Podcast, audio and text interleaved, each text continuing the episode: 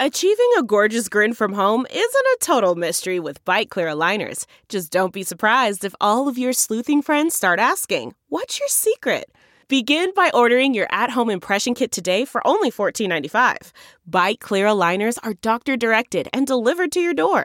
Treatment costs thousands less than braces. Plus, they offer flexible financing, accept eligible insurance, and you can pay with your HSA FSA. Get 80% off your impression kit when you use code WONDERY at Byte.com. That's B-Y-T-E dot com. Start your confidence journey today with Byte. It's now time for news headlines with Molly on the Big Party Show on Channel 941. At least 13 people are dead in a shooting at a Southern California nightclub, and it, that includes a sheriff's deputy and also the gunman. Ventura's uh, county's sergeant talked about the fallen comrade, saying that the guy was a 29 year veteran who ran inside the bar and was hit with a um, was uh, shot. Then he was going in to help save some lives. Witnesses say that the uh, the shooter. Uh, started off with the security guard outside of the country bar uh, and then threw smoke bombs into the club. And when 29 year old, like I said, veteran of the Ventura Sh- County Sheriff's Department is among those. I mean, he, And- he attacked this bar basically. I mean, this Yes. was like an attack. Yeah, throwing in the smoke bombs, running in. He must have had a game plan. He went into, back into the manager's office and then, you know, didn't come back out. So uh, authorities are still on the scene investigating. That's what they said. They said he hit, he, got, he got the bouncer and the cashier, and then went straight back to the manager's office. Mm-hmm. So I don't know if the guy had cased the place. This was his bar. I'm sure. Sadly, we're going to now Disgruntled employee. have to learn everything about this whack job. Yep, you bet. It'll be all over the place. It's the flavor of the week. Something that, like, wonder if he was bounced from this place. Could have been. you know, something like that. Um, voter turnout uh, across the country, but especially here in Nebraska, was a, a, a good levels for the midterm election. Here in Nebraska, the highest level we've seen since 1994. They say uh, voter turnout in Sarpy County among registered voters was nearly 60%, while here in Douglas County, voter turnout was uh, near 54% with registered voters. And the TV ratings are also showing that people were tuning in to watch not only what was happening locally, but across the country. 32 million Americans, making it the most watched midterm election results in TV history. You know, they're really getting into these these Nebraska voting numbers. So the story that the paper tells is how you can sort of guesstimate uh, Democrat versus Republican districts based on how people uh, voted for Medicaid expansion, and it was twenty percent or more in Douglas County, Lancaster County, and Thurston counties. Those were the greenest. That's the color they give it, and then light green was Burt County and Sarpy, and the you know they're extrapolating that that would be more of a you know Democrat liberal Okay. Leaning to vote for Medicaid expansion. Okay. Huh.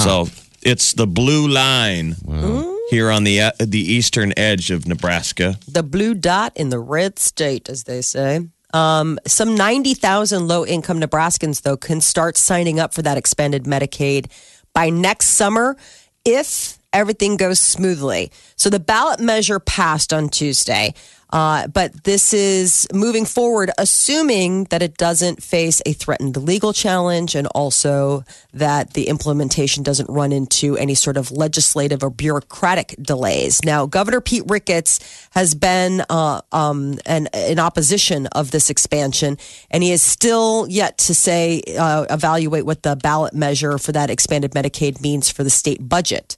So he's got to have that budget in and unveiling it in January. And I guess we'll have a gotta better get to idea work. then. Yeah. It's it's the concern over the undated un un um the the mandate that we'll get paid back from the Okay. federal Feds. government. We get to send them the bill. And name. They're supposed to be like, sure, we'll pay it. The unfunded mandate. Oh. A driver ran off the road at 90th and Maplewood Boulevard, and it has knocked out the power to more than 2,000 OPPD customers. Happened early this morning. OPPD is on the scene uh, and trying to get it back up and running. But yeah, 90th and Fort Street, all the way to Maplewood Boulevard, is probably going to be out No of traffic power. lights. and if you live in that neighborhood, you're you're chilling out in the dark. Attorney General Jeff Sessions is out. Daylight out. Well, I'm just saying, like, you know, uh, President Trump asked for Sessions' resignation yesterday. He has been highly critical of Sessions since the attorney general recused himself from the Russia investigation. Uh, the president is replacing the attorney general with the chief of staff. So he's bypassing the deputy attorney general, Rod Rosenstein, who's also had a bit of a, a bad past with the uh, current president, and going for the chief of staff, this Matthew Whitaker. You know who's the one person who's going to be very sad that he's leaving? Kate McKinnon. I thought that too. Kate McKinnon did such a funny impersonation on SNL. It was almost like a mythical character that she turned it into. Yeah. Um, like a when she played, Cricket. yeah, when she did her Jeff Sessions on SNL, Jiminy that's got to suck for those cast members. When they change up and you got when you that- got a character and it's gold, Finally, Jerry, yeah. And then they're gone. just like that. Well, especially this administration, that can happen like Little. on the that can happen a lot. I just love Kate uh, McEwen. I mean, more Kate McEwen all day McKinnon. long. She's McKinnon. She's like Yeah. the most talented cast member. she's so great. Yeah, she's really good. I thought the same thing. It's so sad to say. Maybe she can bring him back in another incarnation. Elon Musk is also going away. He will no longer be leading Tesla's board of directors. Oh, so he's walking, huh? He's the CEO. He just isn't on the board. okay. Now he was forced out. He's not stepping away. They were like, bye bye. He was forced to step down as chairman of the board and had to pay a $20 million fine in a deal with the SEC. It all comes from that. Remember the tweet yeah. Uh, from earlier this year? What's the deal with it? You guys have probably seen on the news that tunnels that those tunnels that they said that Yeah. he had built. Yeah, those are cool. Are those real? I mean, Yes. I, now I just feel like nothing's real. For It's like a hyperloop. Um, Yeah, the I idea mean- is is that it's underground, so it Yeah. would be an express train in cities like L.A. and in Chicago, and they're real. I mean, he's he L.A.'s close. Like they've already started construction on that one. Okay. And then there's talk that like the one that they want to build in Chicago would take you from downtown to O'Hare International Airport All right. in like 15 or 20 minutes. I mean, it was just Okay. sing, like it was just be a straight shoot. So these are like these high speed underground trains that he, he and uh, Tesla have So you been wouldn't have working to on. get stuck on the 405. You're like, Stuart, which underground tunnel did you take? the Hyperloop. Oh, a Tennessee family surprised by the discovery of a very rare uh, woodland creature.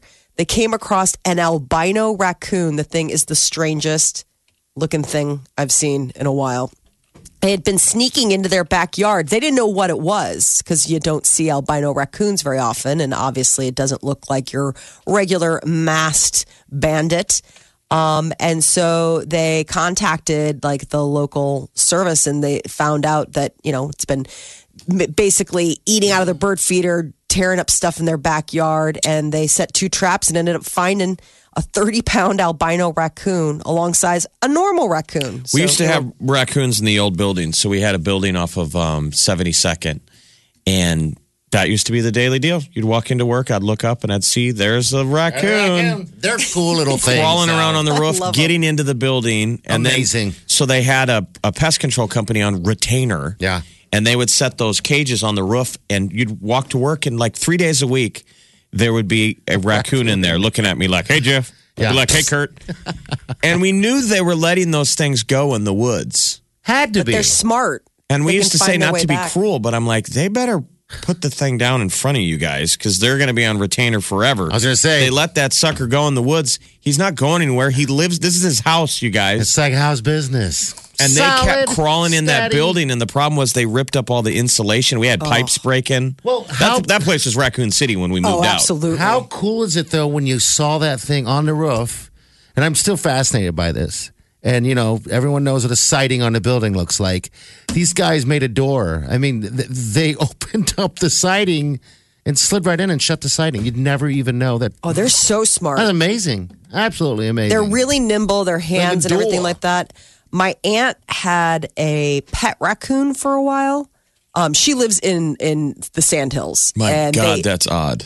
no, so they it was a rescue. So they came across this this law like this little raccoon infant, and she nursed it back to health, and it ended up becoming like house friendly and everything like that. Well, eventually raccoons become raccoons, grown raccoons, and Yeah. he only liked her and he didn't like anybody else in the family, and that obviously wasn't going to work. So they took him out into the woods, like drove a while, and let him go and released him back into his natural habitat. Mm-hmm. And he came Well, Three days later, knock, knock, back. knock. They're so smart. She's Yeah. like, it found its way back every time. Yeah, like he's you could looking drive, at you like, um, I live here. I know. The ones at Alpine Inn are pretty incredible too. It's Oh, that- yes. Yeah, I mean, So I don't know how freaky looking this the, a white one would be. pull up the Oh, al- yeah, look a at it. photo of the albino. It's so weird looking. Freaky. It almost looks like a possum. yeah, Like it doesn't look like a raccoon. It its looks gross nose to me. is like He looks more like a bear. yeah. Look at them. Yeah. Gross. So I guess they're they're super rare. Only one in every seven hundred and fifty thousand raccoons shows up as an albino, and this was just one of those rare ones. That'd be so cool to find one, though. It's like finding an albino raccoon. The ones at Alpine Inn freak me out. Dude, They're so I haven't been up there forever. Somebody just did a, one of these kids that come through and do a review of Omaha. Um, New York, New York? Times. The kid came through and did a. He's got some website like traveling on a dime, and he went all around Omaha, and they sent him. Somebody sent him up to Alpine Inn. Oh, you gotta at least check it out. But what's scarier than the, the raccoons eating trash behind the place are the fat cats. Oh, my God, so they're it's everywhere. Like cats and raccoons. And You're Oh. like, why aren't the cats afraid of the raccoons? They'd be terrified that No, man. The one of last- those raccoons is going to turn on the fat cat. You'd think so. Now the thing that I last time I went, it was I only saw one raccoon, and it was amazing. You could see him in the distance, and he was coming. Well, this thing was Mm-hmm. giant, fattest thing I've ever seen, and he would stop and have to take breaks just to get there. He'd stop and rest, and we're watching. they- we're like, They this is eat well. So if weird. kids, you look up Alpine and you basically You go gotta up go. to this old rustic old bar Yeah. north of the city, up in the hills. They got of the chicken. uh, Hummel Park near Hummel Park, and Yeah. you just you got one thing on the menu. It's like chicken, Yeah. fried chicken, and and you watch out this giant bay window. And you watch cats eat garbage, and I'm telling you, it's garbage as in like the the cardboard box Whatever you finish, that the vegetables were in. Yeah, they eat it all, it's man. eating paper. The last thing I saw, they had a pool out there. They had a little pool, little baby Like a kiddie pool. Yeah, like a kiddie pool. I'm Let like, them just- jeez. You Clean should. off Ta- that's a after. great place to take a first date when It you is. want to impress her. It's nothing like eating some good chicken, watching animals eat fi- uh, half finished chicken that no one finishes. I gotta take the grosses me out, kids. so you still have not taken. I haven't Peter taken the kids. even? They, I've uh, no Peter and the kids haven't been there. I've got to take them because You it really is. You're I like, figured we you had had fun. by De- now. Declan got knifed. yeah, playing pool, it went south. We had fun. he You was gotta check winning. out. You know, he's a pool shark. Omaha's number one hit music station. Wake up. Wake in the morning to the sound of non-stop music. Every morning, you're listening to the Big Party Morning Show. Oh, hey, I was just calling in about the Alpine Inn. Uh-huh. Um, I thought it was funny. Jeff was saying it was a good place to take somebody on a first date because my husband actually took me there on our second date because he said it was a litmus test to see if I was high maintenance or not. I like that. See if you got grit. Yeah, because he had been down that road before and wanted to, you know, filter it out early. So, Okay. um, That's beautiful. yeah. so we went there and it was, I liked it. It was fun. And we've been back numerous times over the years and our kids like it. But um, another funny thing that happened was after we talked about it, his parents, who were like probably 65 at the time, were like, oh, we want to go. We want to check it out. So we take them there. And my mother in law, who um, is a wine lover, orders wine at the Alpine Inn, which I didn't think they would have, but they did. And they brought it out to her in a pint glass. It was a Oh, glass of God. wine, awesome. a full pint glass I love it. of wine. They should. I need to go. Yeah, no. Yeah. so it was a good night for her after that. I'll bet. I, I tell you what, that they do have some of the coldest beer I've ever had. Um, I've been there a couple times. Um, yeah, Alpine Inn's fun. It's uh, definitely not what you would expect, but when you go in there, you're like, "Holy smokes! This is just a a little little paradise." At least a conversation starter. That's for So sure. I was just reading these guys the October 3rd travel section of the New York Times. Uh, the Frugal Traveler and this kid, Lucas Peterson, did a review of Omaha, spent four days, and he ends it with his review What does he say about Alpine? of the Alpine Inn and said talks about the chicken. Yeah. He said the outdoor platform where raccoons and cats gnaw on the discarded chicken bones and potato wedges. yeah, But then he says he loves the charm of the place. It's amazing. He says, While I waited for my chicken, we made small talk, chatted about our families, the history of the Alpine Inn, everything and nothing. I felt perfectly comfortable and at home. It was a feeling I'd become well acquainted with during my stay in Omaha. Mm. So Alpine Inn gets a little fame in the New York Times.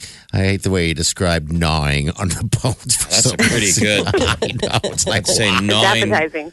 slash choking. hey, Heather, thanks for calling, dear. We appreciate it. All right.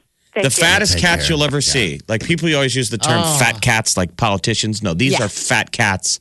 Ah, It's hard to tell the difference between the fat raccoons and the fat cats. they're so big. They can only clean portions, so they'd be patched. Oh God, isn't that just so sad Yeah. when you see a cat that's got like those bad Patches. um, almost like uh, dragon Yeah. scales? Because it's like you just can't reach it, can you? Yeah. You big old Can you fatso.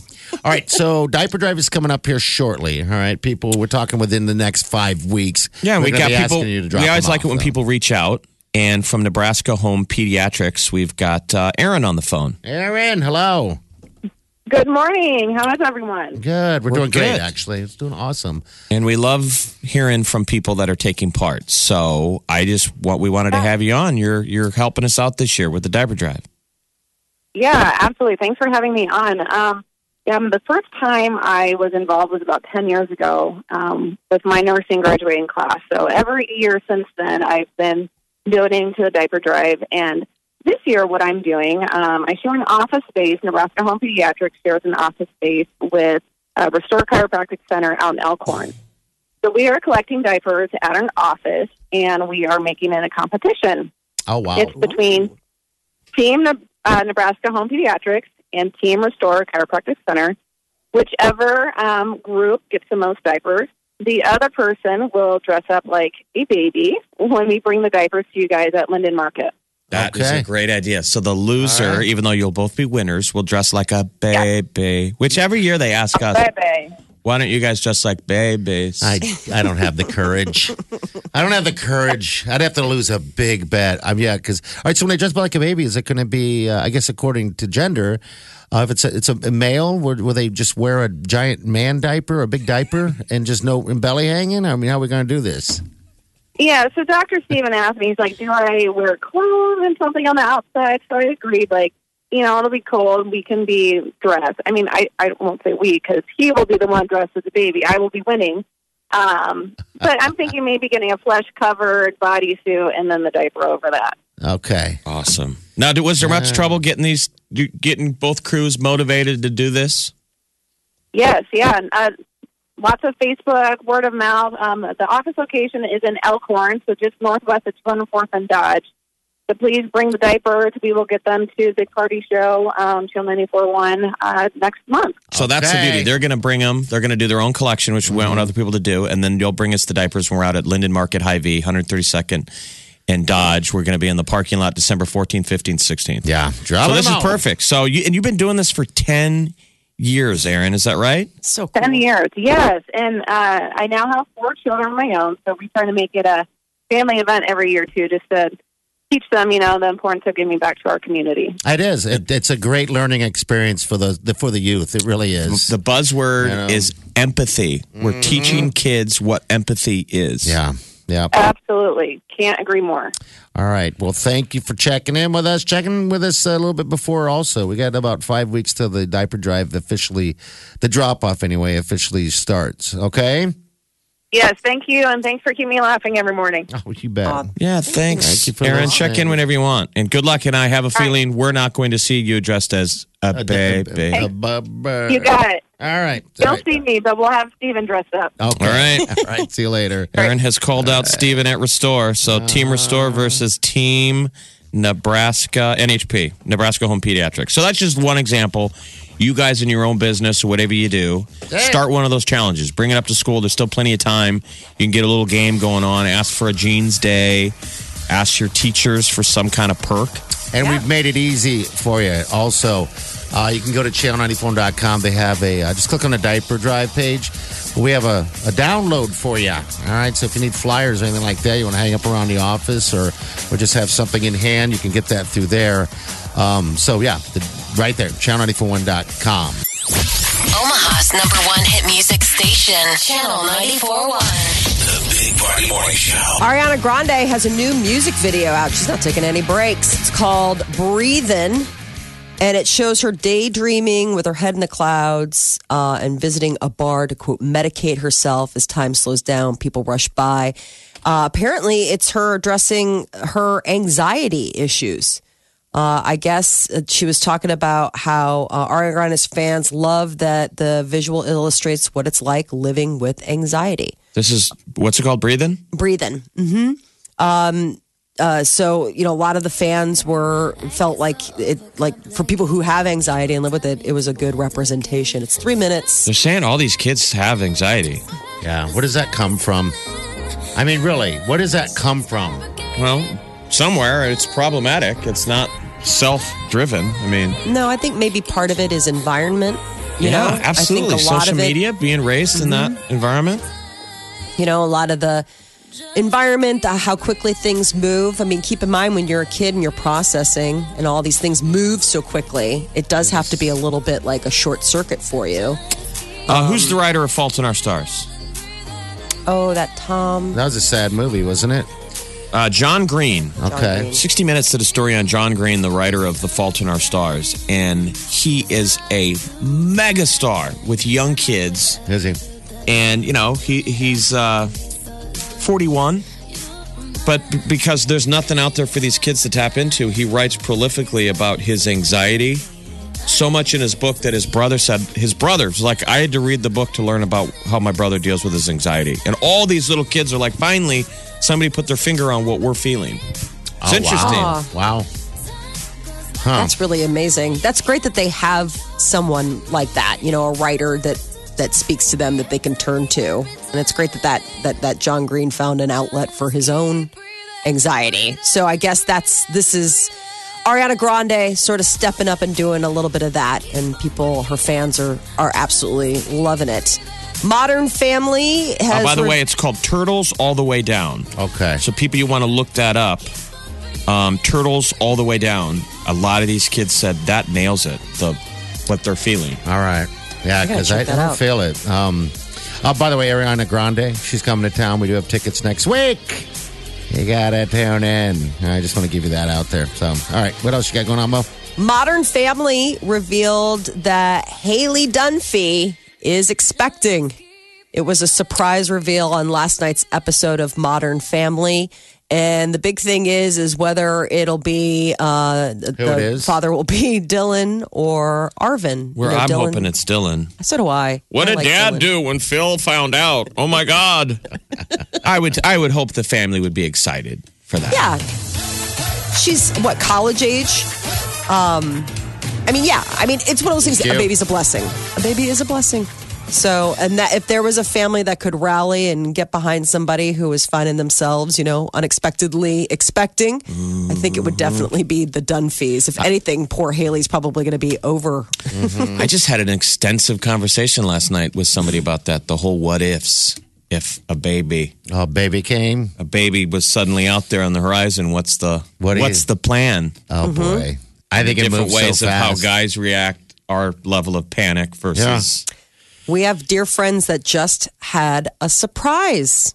Surprise! Yep. Really? Yes. a But at our age, at our age now, and That's place a- in life, oopses are like pretty much always awesome, great, cool news. You bet. You bet. awesome, great, but also like if you weren't expecting it. I mean, when you're talking about it's been seven years since you've done diaper duty and you thought you were done and you're, you know, planning on like, okay, now this is our family and we're working on our uh, family plan now, like vacations and saving up for college. And then all of a sudden to be like, no, no, no, no, no. You're not. Surprise. Yeah, yeah. you're back in the game. It's, it's, uh, it's a moment. But even when you planned it and we're that was the goal and we're trying, you know, you hear Mm-hmm. people, we're trying. Isn't it still always take your breath away yes. A moment when they go, Congratulations, you're pregnant? You're like, Wow. Yeah. Yeah, because it's like I did that. I was trying to imagine hope. like my old old world fear of roller coasters. Kind of feels like that. The, that it's coming. Yeah. When I finally had to get on a roller coaster and I couldn't oh. prevent it, I couldn't get off, and I was Yeah. going up, and I'm gonna have to go over that first hill. Like I imagine when women find out they're pregnant for the first time, they're like, "The unknown. Like, is it gonna hurt?" Yeah, It's scary. There's got to be so much there. I don't think scary is the right word. It's it's a lot of feels. Like, you know, especially with Peter and I, we were trying and we really wanted a family. And then when you finally get the news, it's sort of like you're like, oh, wow, huh, yeah, okay. So no, I mean, yeah, it's great. It's just ah, okay. You know, mentally you have to get your mind around it. I mean, your life now You- has changed. You're like, "Peter, we're pregnant." And it's not yours. Yeah, it's, it's the mailman. You should have just let him Don't sweat. be mad. Maybe Should've let him it's the sweat I- for a second. Maybe it's the mailman. Maybe. You're like Peter. I don't even know if it's mine either. To be honest with you, I don't even know if I'm having a baby. Um, Chris Pine, this is interesting. He does a full frontal noodle nude scene in that Outlaw King. That he uh, plays premieres- Robert the Bruce. It's a very Game of Thronesy historical piece. It's him in chainmail, Molly. If you want to see him in chainmail, and then now Well- apparently naked. Apparently not in chainmail as well. He climbs out of a bath naked. This is what he says A lot has been made of the, f- uh, in this about me being nude, and quite honestly, I'm only naked for about. Uh, it's it's no uh, you know it's no uh, Fassbender uh, situation.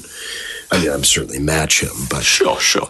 Match fast. sure. Well, because Michael Fassbender had uh, a big nude scene in the movie Shame, Yeah. and it was like, wow, you are Really?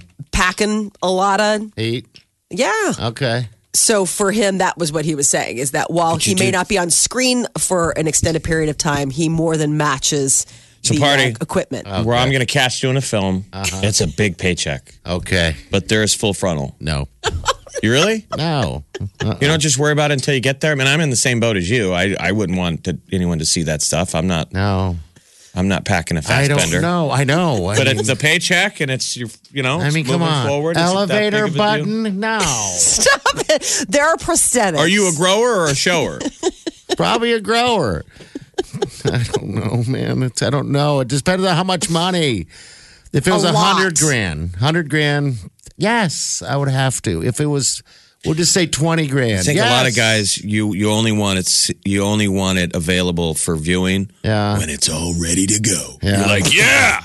Like you've been lifting. I know. It's almost like your little fella has been doing push-ups It would be awful. and now he's all roped out. I'd have to think naughty thoughts in order for it to get ready, and they'd be like, "No, that's not what we wanted." Well, I'm saying then there's the, there's that moment after in the afterglow, or maybe you wake up the next morning and your girlfriend is like playing with your little fella when he's sound asleep. You're like, oh my god, you're not touching it now, are you? That's Well, good morning. Yeah, yeah. that's not how you're supposed to look at him. He's usually big. He's usually He's different. It's cold in here. It's cold in here. I didn't know the AC was on. Well, I, I challenge you both to uh, look up the scene that they're talking about for. Michael Fassbender. Uh, the Outlaw King, Outlaw King is available Tomorrow. for Netflix probably tonight at midnight. Oh, this is the. It's brand new. Oh, King, Yes. it's Knights in Armor. Yeah. Oh, It looks pretty cool. it. It- It's like the um, Braveheart movie. Okay, all right. Robert, Perfect. I Robert love the Braveheart. Bruce, right? Okay. Omaha's number one hit music station. Channel 94.1. The Big Party Morning Show.